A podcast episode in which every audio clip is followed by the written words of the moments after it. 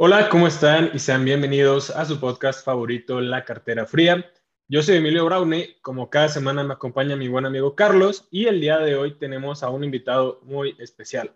¿Cómo están amigos? El día de hoy estamos con Ricardo y pues quisiéramos que te pudieras presentar, platicarnos un poquito de tu background para poder conocernos más.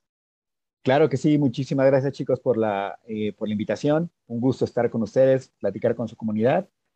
Mi nombre es Ricardo Vázquez. Eh, mi formación, yo estudié economía. Eh, salí de la universidad por ahí de 2005-2006. Estuve haciendo cosas de desarrollo social. Eh, después entré a gobierno en temas de tecnología, temas de innovación. estuve más o menos 10 años. Mi último trabajo en el gobierno federal fue en el IPAP, que es el Instituto para la Protección al Ahorro Bancario, que pertenece a, Hacienda. Eh, y ahí estuve en el área de investigación y asuntos internacionales y vaya, yo ya venía conociendo Bitcoin, le seguía un poquito el, rastro. Em, como todos, por ahí de 2013, eh, un argentino en Tulum me habló sobre, sobre Bitcoin, no le hice mucho caso, tenía otras cosas en la cabeza, este, no tenía mucho tiempo que digamos. Eh, veía en las noticias todo el tema de, de Snowden, este, eh, y del bloqueo que tuvieron eh, eh, para fondear este, ciertas campañas por parte de, de, Visa y Mastercard que bloqueaban ciertas iniciativas y salía Bitcoin allá a relucir. Y cuando estuve en el IPAP, entre otras cosas, analizaba algunas políticas públicas, mejores prácticas de los seguros de depósito en el mundo y veía que seguros de depósito en, como Holanda, como Corea del Sur, Japón, empezaban a analizar cómo proteger al consumidor, eh, que, a los cuales empezaban a adoptar cripto y Bitcoin como una, reserva de valor. Eh, y posteriormente, en 2017, eh, salí de, del IPAP y me dediqué de lleno, de tiempo completo, al, este, al tema cripto. y eh, creé una, una, consultoría junto con mi esposa y un amigo. Eh, hicimos durante un par de años algunos proyectos, destacó por ahí algunos con eh, la Secretaría, ¿cómo se llama en México? En la Secretaría, ya no sé si cambió el nombre, pero básicamente la Secretaría de Medio Ambiente. Este, también con la Agencia Alemana de Desarrollo, el Gobierno de Costa Rica, temas de trazabilidad de café, eh, bonos de carbono y tokenización de, bonos de carbono. Y posteriormente, a mediados de 2019, eh, empecé a seguir muy de cerca la comunidad de, Avalanche, que eh, en ese entonces, vaya, la cara más eh, visible era un profesor de la Universidad de Cornell, Emin Gunzirer. Y en agosto de 2019 eh, después de estar por ahí unos tres, cuatro meses eh, dentro de su comunidad de Telegram, este, colaborando con unas traducciones, eh, empezando la comunidad en español, me invitan a hacerme cargo de, su comunidad en español. empecé como community manager, ahora estoy como business developer para todo el mundo de habla hispana y pues ya estamos por acá en este podcast donde me tengo el honor de que me inviten. Pues realmente tienes una trayectoria impresionante, Ricardo.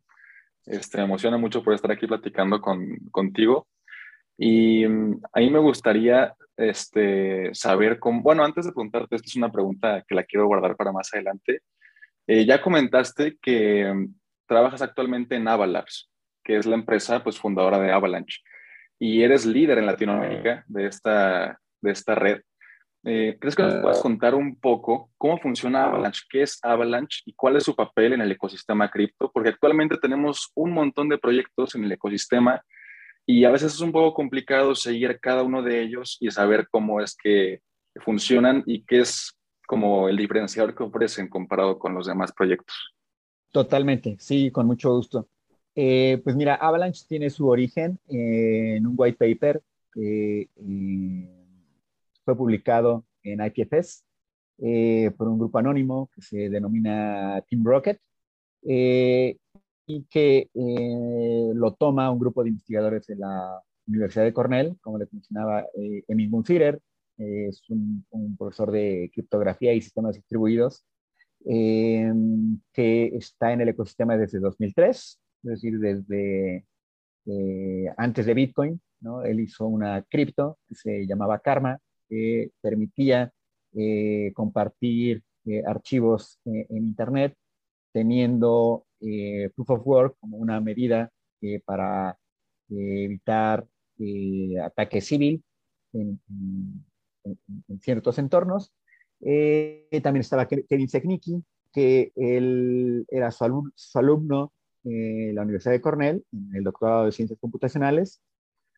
Él estuvo trabajando posteriormente en la NASA, en Microsoft, y actualmente es el COO de Avalabs y eh, Ted Ginn, que él, entre otras cosas, eh, desarrolló el protocolo de consenso eh, Hot Stuff, que es el que utilizó en su momento Libra, está la cripto que, quería sacar Facebook. Pues bueno, él estaba detrás de, Hot Stuff, él fue el que desarrolló esa, ese protocolo. y con ese, digamos, con e, ellos tres como, como iniciadores de este protocolo de consenso eh, dijeron, bueno, ok, eh, Avalanche parecía una, un disruptor muy importante en este contexto de 2017-2018, donde había un gran problema por escalar las blockchains y se hablaba mucho del trilema de seguridad, escalabilidad eh, y descentralización.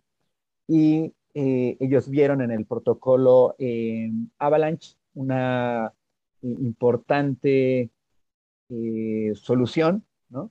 Eh, y es, como bien mencionabas, era muy importante eh, mencionar o hacer claro cuál era la diferencia, porque realmente tú veías otros protocolos que salían en 2017, 2018, 2019 y realmente pues eran mm, cambios muy poco tangibles, muy poco claros respecto a lo que ya estaba en el, en, el ecosistema.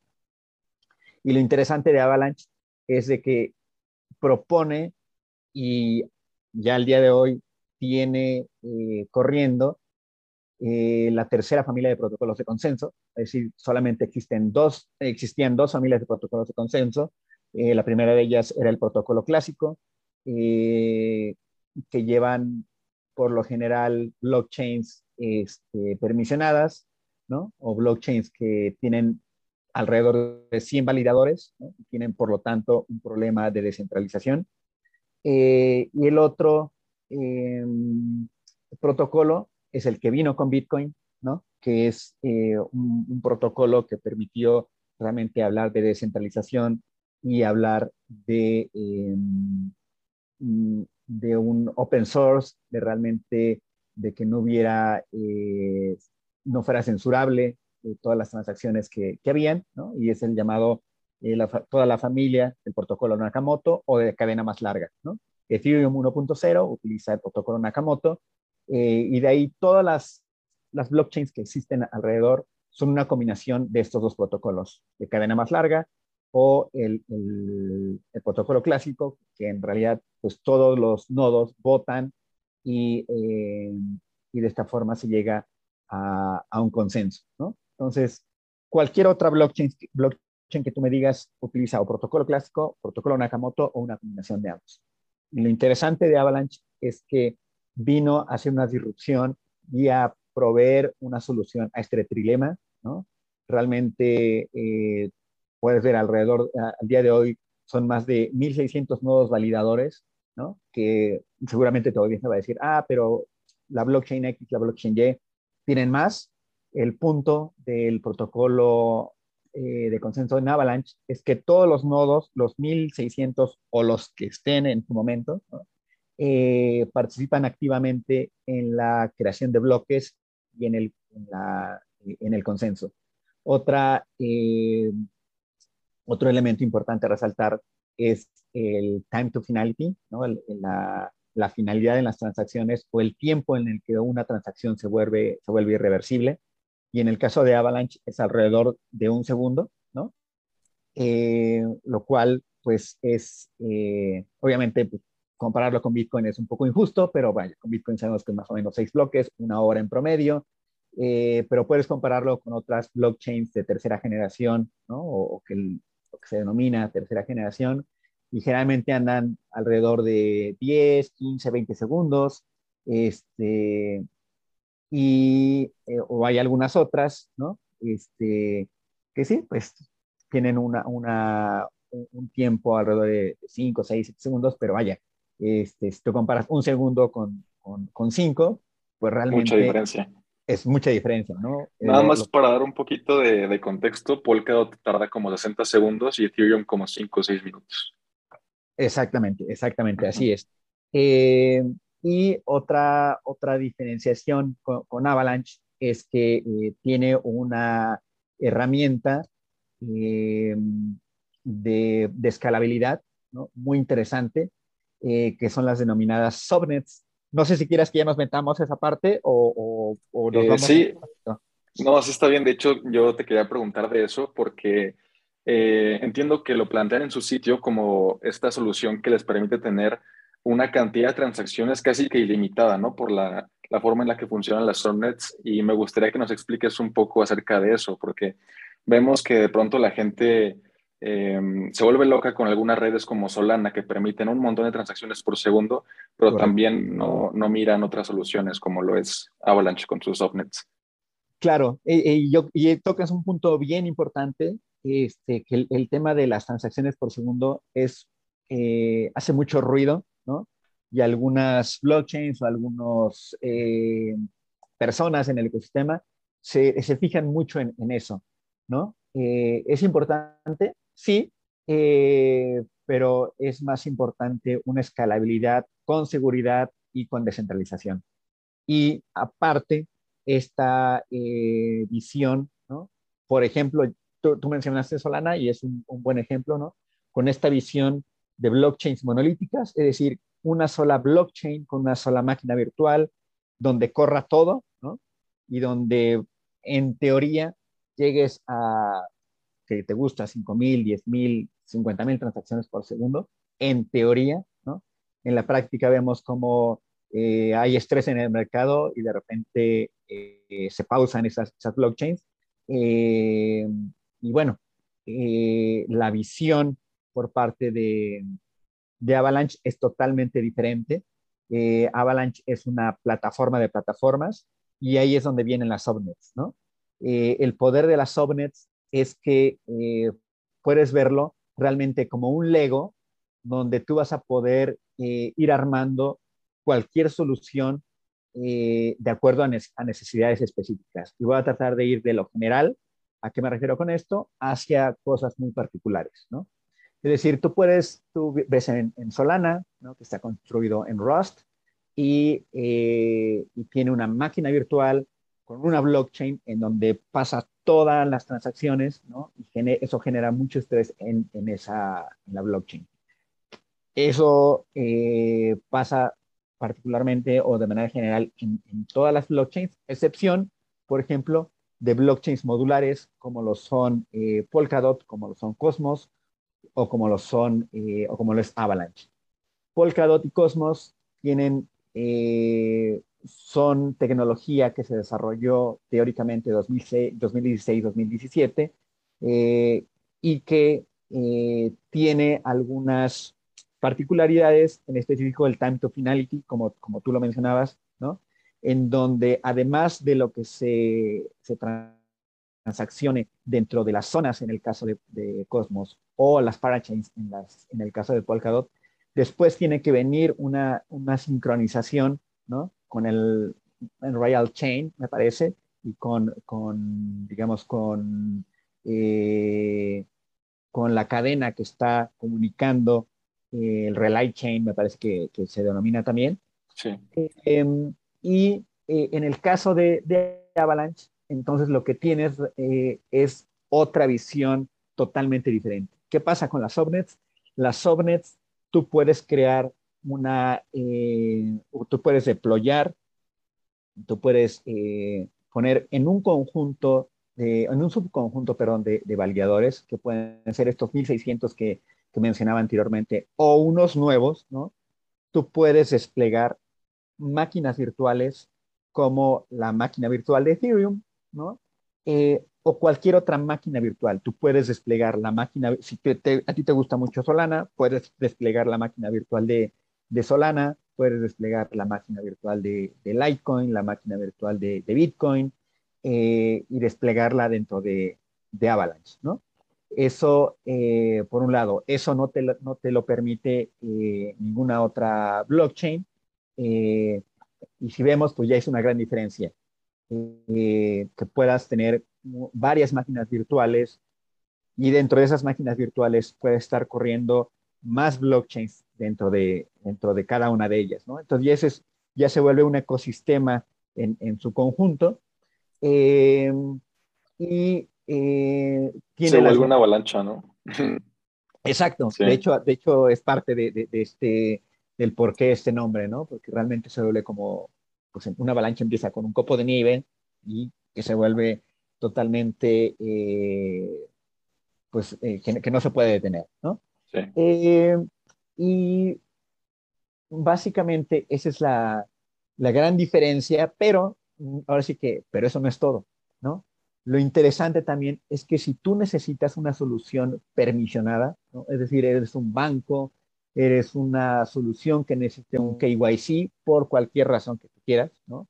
O vemos como ya hay interés institucional para entrar a DeFi, pero tienes que eh, dar cumplimiento a cierta regulación eh, regional o cierta regulación en, el, en una jurisdicción específica, tú puedes crear subnets que pidan eh, o, que, o que cumplan con KYC o que tus nodos validadores estén en una región en específico o que reciban una licencia por parte del regulador, ¿no? Entonces, realmente es una plastilina en donde tú puedes darle eh, solución a cualquier eh, necesidad que esté en el, en el ecosistema, ¿no? Puedes irte desde blockchains totalmente permisionadas, con un ambiente cerrado, en donde tus transacciones no tengan ningún costo, ¿no? Hasta eh, subnets, nos vamos hasta el otro lado totalmente eh, libres, abiertas, como es el caso, por ejemplo, de DeFi Kingdoms, que es la primera subnet que está corriendo sobre Avalanche, como, como, tal, ¿no? como, como, subnet, en donde el token que se llama Jewel es el token no solamente de gobernanza, sino que también se utiliza para eh, pagar transacciones en, en esa subnet en específico. entonces, como pueden ver, en este espectro, ¿no? Donde puedes irte a blockchains cerradas, totalmente eh, permisionadas, pasas por todo el espectro de blockchains híbridas, eh, de, blockchains eh, open source, hasta blockchains de, gaming, blockchains de NFTs, ¿no? O subnets de NFTs, perdón. y realmente puedes ver este Internet de activos, Internet de activos tokenizados, ¿no? en donde la fricción y la, em, la manera en que se puede eh, interactuar con, con, blockchain es muy, muy agradable, ¿no? Em, utilizando herramientas, si estás, si estás utilizando la máquina virtual de Ethereum, em, que puede ser Metamask, ¿no? Y si eres developer, toda la, la infraestructura y todas las herramientas de, de Ethereum son totalmente compatibles con, eh, eh, con Avalanche, ¿no? E igual, de igual forma, si, a ti te gusta eh, por alguna razón alguna otra blockchain, pues puedes traer la máquina virtual de tu preferencia, ¿no? No sé si, si hasta ahí va, vamos bien. Este, y sí. pues adelante.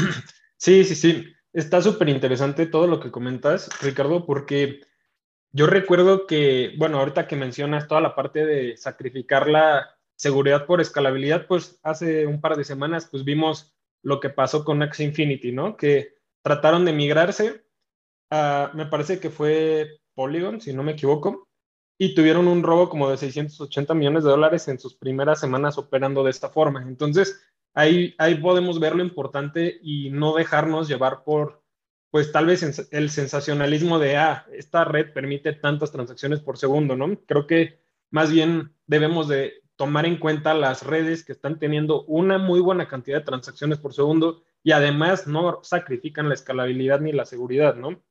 Eh, también queríamos preguntarte eh, dos cosas en particular.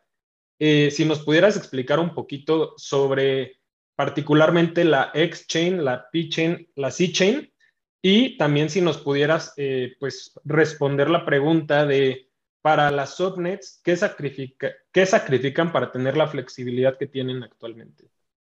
Perfecto. Esa es una muy buena pregunta y este eh, es parte de, digamos, de la, arquitectura de, de Avalanche, eh, digamos, desde su génesis, tiene esta visión de escalar y, de, modular, ¿no? Y que no una sola eh, cadena, una, una, sola blockchain esté realizando todo.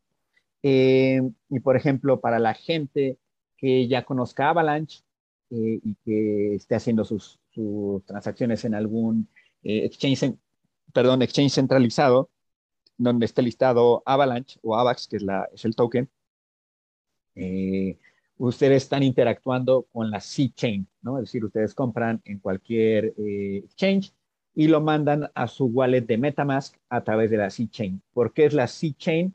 Porque es la cadena de contratos, que es la instancia de la máquina virtual de Ethereum que corre bajo el protocolo Avalanche, ¿no? Que ha, llegado a tener eh, eh, más de 800 transacciones por segundo, y eso lo pueden visualizar en el, explorador, eh, comparado con, Ethereum, ¿no? En donde pues, el límite son alrededor de, 15, 20 transacciones por segundo, ¿no? Entonces, pues puedes ver esta gran diferencia en desempeño, ¿no? Eh, y bueno, ahí es donde está todo el ecosistema DeFi, el, el ecosistema de NFTs, eh, todo el, el, tema de lending, el, el tema de, de, borrowing, el tema de, eh, de, de, DeFi como, como lo conocemos tal cual, ¿no? Y es para, digamos, para los, la gente que ya utiliza MetaMask sin mayor problema, tú entras a, a cualquiera de nuestras dApps, ¿no? Pueden, pueden verlo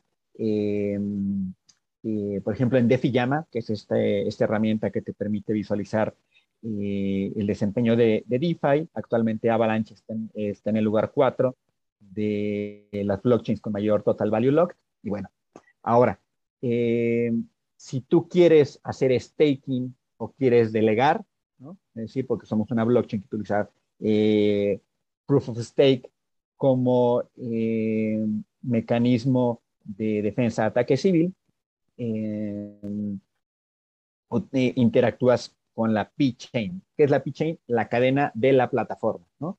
Es decir, ahí es donde tú estás eh, interactuando para, para montar tu nodo validador, en donde necesitas 2.000 eh, AVAX al menos, y puedes hacer un, el staking para asegurar, asegurar la red mínimo dos semanas máximo un año. Eh, actualmente va alrededor de 9-10% de, de rendimiento eh, sobre el, staking.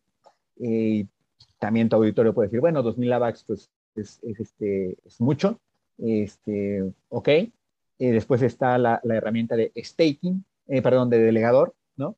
En donde tú ayudas a asegurar la red poniendo tus AVAX sobre un nodo validador que esté prestando los, los, servicios, ¿no?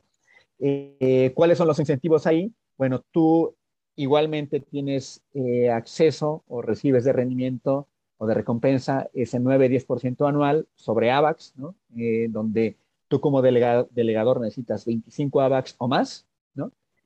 aseguras la red y recibes estos 9-10%. ¿Qué, eh, insisto, qué incentivo ahí tiene el nodo validador? Bueno, el nodo validador te cobra eh, entre 2% y de ahí se va hacia, arriba sobre los rewards que tienes tú como, como delegador, ¿no? No sobre tu staking como, como tal, ¿no? Entonces, el rendimiento que tú recibes sobre tus 25 AVAX o más, tú vas a, te va a cobrar el nodo validador 2% eh, o lo, que, o lo que se determine, tú vas a ver ahí el listado, vas a ver su, su performance. Em, y eh, de esta forma, eh, pues es un ganar-ganar, ¿no? Tú a lo mejor no, no quieres eh, deployar tu, tu, nodo validador o no te alcanzan para los, para los 2000 AVAX, pero con los 25 AVAX tú ya tienes este rendimiento de 9-10% eh, de manera anual. Eh, ese es, digamos, la, la P-Chain. También ahí es donde se coordinan las subnets. Si tú creas una subnet, eh, vas a estar interactuando con la P-Chain. Y finalmente, la X-Chain es la cadena de, intercambio que no soporta contratos inteligentes, pero por otra parte eh, tiene un, eh, una estructura de gráfico acíclico dirigido, una DAG, ¿no? Es decir, que es muy eficiente, ¿no? No eh, tiene alrededor de 4.500 transacciones por segundo sin mayor problema. puedes crear ahí también activos, puedes crear NFTs, pero no soporta contratos inteligentes. ¿Qué, qué para qué sirve el X-Chain? realmente es por si hay alguna alguna solución o algún caso de uso que requiera una red de pagos muy veloz con una demanda muy alta, eh, pues tienes la, la X-Chain, ¿no? Donde tú simplemente, simplemente quieras intercambiar activos sin, mayor, eh, sin mayores reglas de negocio que requieran un contrato inteligente. Ahí está la, la, la C-Chain. No interactúa mucho, el usuario promedio no interactúa mucho con la, con la X-Chain, entonces, en ese, en ese orden va la, la cadena de contratos, que es donde está todo el ecosistema DeFi, la P-Chain, que es donde haces, eh, montas tus nodos validadores, haces staking o creas subnets, y finalmente la X-Chain, en donde solamente si requieres una red de pagos, eh, que no necesariamente requiera contratos inteligentes con reglas de negocio complejas, ahí puedes utilizar la X-Chain. Este, creo que está muy padre que tengan dividido eh, lo de las redes, porque creo que es parte de la eficiencia que tiene Avalanche, que tengan diferentes redes en las que se hace como que una tarea específico. Y ahora cambiando un poquito de tema, este, tengo entendido que Avalanche se centra mucho en la comunidad, en desarrollar la comunidad. Y este, me da esta impresión porque pues tienen muchos programas como de grants en los que destinan gran parte de los fondos al desarrollo de la, de la misma red. Em, y pues también he visto que han tenido como colaboraciones con diferentes marcas. ¿Cómo es que piensan atacar el, mercado mexicano? Porque yo siento que en Latinoamérica México es de los países que tienen menos cultura cripto. A mi parecer, vemos países como Argentina, donde la cosa ya es, es, algo muy distinto, principalmente porque las mismas condiciones de su economía los llevaron a, a explorar nuevas alternativas. Pero ¿cómo es que Avalanche eh, piensa atacar el mercado mexicano y cómo piensan hacer de, de cripto o de pues, la red de Avalanche algo mainstream que todos podamos utilizar sin ningún tipo de problema. Claro, claro. Eh, es una pregunta que nos da como para un capítulo entero eh, y voy a tratar de, poner dos aristas muy importantes. Una, por ejemplo, el caso de Argentina es muy bueno. Argentina tuvo su crisis eh, del corralito en el 2000. Eh, posteriormente viene la crisis financiera de 2008. Entonces, en su mindset, en, su cosmovisión, ya es un problema de no creer en el peso argentino. ¿no? Está de facto eh, una dolarización de, los ahorros de los argentinos. Entonces, cuando tú les hablas de cripto, les hace mucho sentido. ¿Y por qué? Porque hay un ecosistema digamos, de emprendedores eh, muy importante que tuvo como punta de lanza a Mercado Libre. ¿no? Mercado Libre hoy vino a crear un ecosistema per se eh, muy importante, ¿no? que dio pie a emprendimientos cripto como Chapo, eh, como varias stablecoins que están por ahí, está CoinFabric, todo un ecosistema alrededor de eh, de, cripto, hay muchísimos exchanges, hay muchísimos eh, servicios eh, criptofinancieros, ¿no? Este, está Velo, está este, Defiant Wallet, está este, Lemon Cash, ¿no? Es un ecosistema que ha crecido, pero que no es espontáneo, ¿no? Viene por la crisis financiera y porque está Mercado Libre, ¿no? Hay todas, todas una serie de estudios, serie de teorías que lo que hace un, emprendimiento de esta magnitud es detonar todo un ecosistema alrededor, ¿no? Eh, ahí por ahí este Javier Martínez Morodo también menciona, él, él les denomina eh, las mafias en el buen sentido, ¿no? O sea, es, todo un, un, clúster, ¿no? para, para, no tener esa connotación negativa de las mafias. Este, ¿Y qué, qué, ha pasado en México por la otra parte? ¿no? México ha estado en una, eh, tengo que ser honesto, sincero y más como economista, en una mediocridad económica eh, desde del, 2000, ¿no? O desde hace mucho tiempo. Vaya, yo nací en el 82, entonces imagínate, nací plena crisis y de ahí he vivido en crisis toda mi vida. Eh, pero eh, digamos que desde el 2000 para acá hemos estado en una mediocridad donde el tipo de cambio ni, ni se nos va, ni se cae al suelo, ni tampoco nos, nos permite detonar, ¿no? El crecimiento económico es totalmente mediocre. Eh, hay políticas públicas eh, como el INADEM que hubo en su momento, que le hicieron un daño terrible, esa es una opinión personal, que le hizo un daño terrible al, al ecosistema emprendedor. Porque, ¿Por qué te lo digo? Eh, yo, entre otras cosas, coordino esta parte que ya también mencionaste de los grants, de diversos fondos que tiene eh, Avalabs para apoyar diversas iniciativas.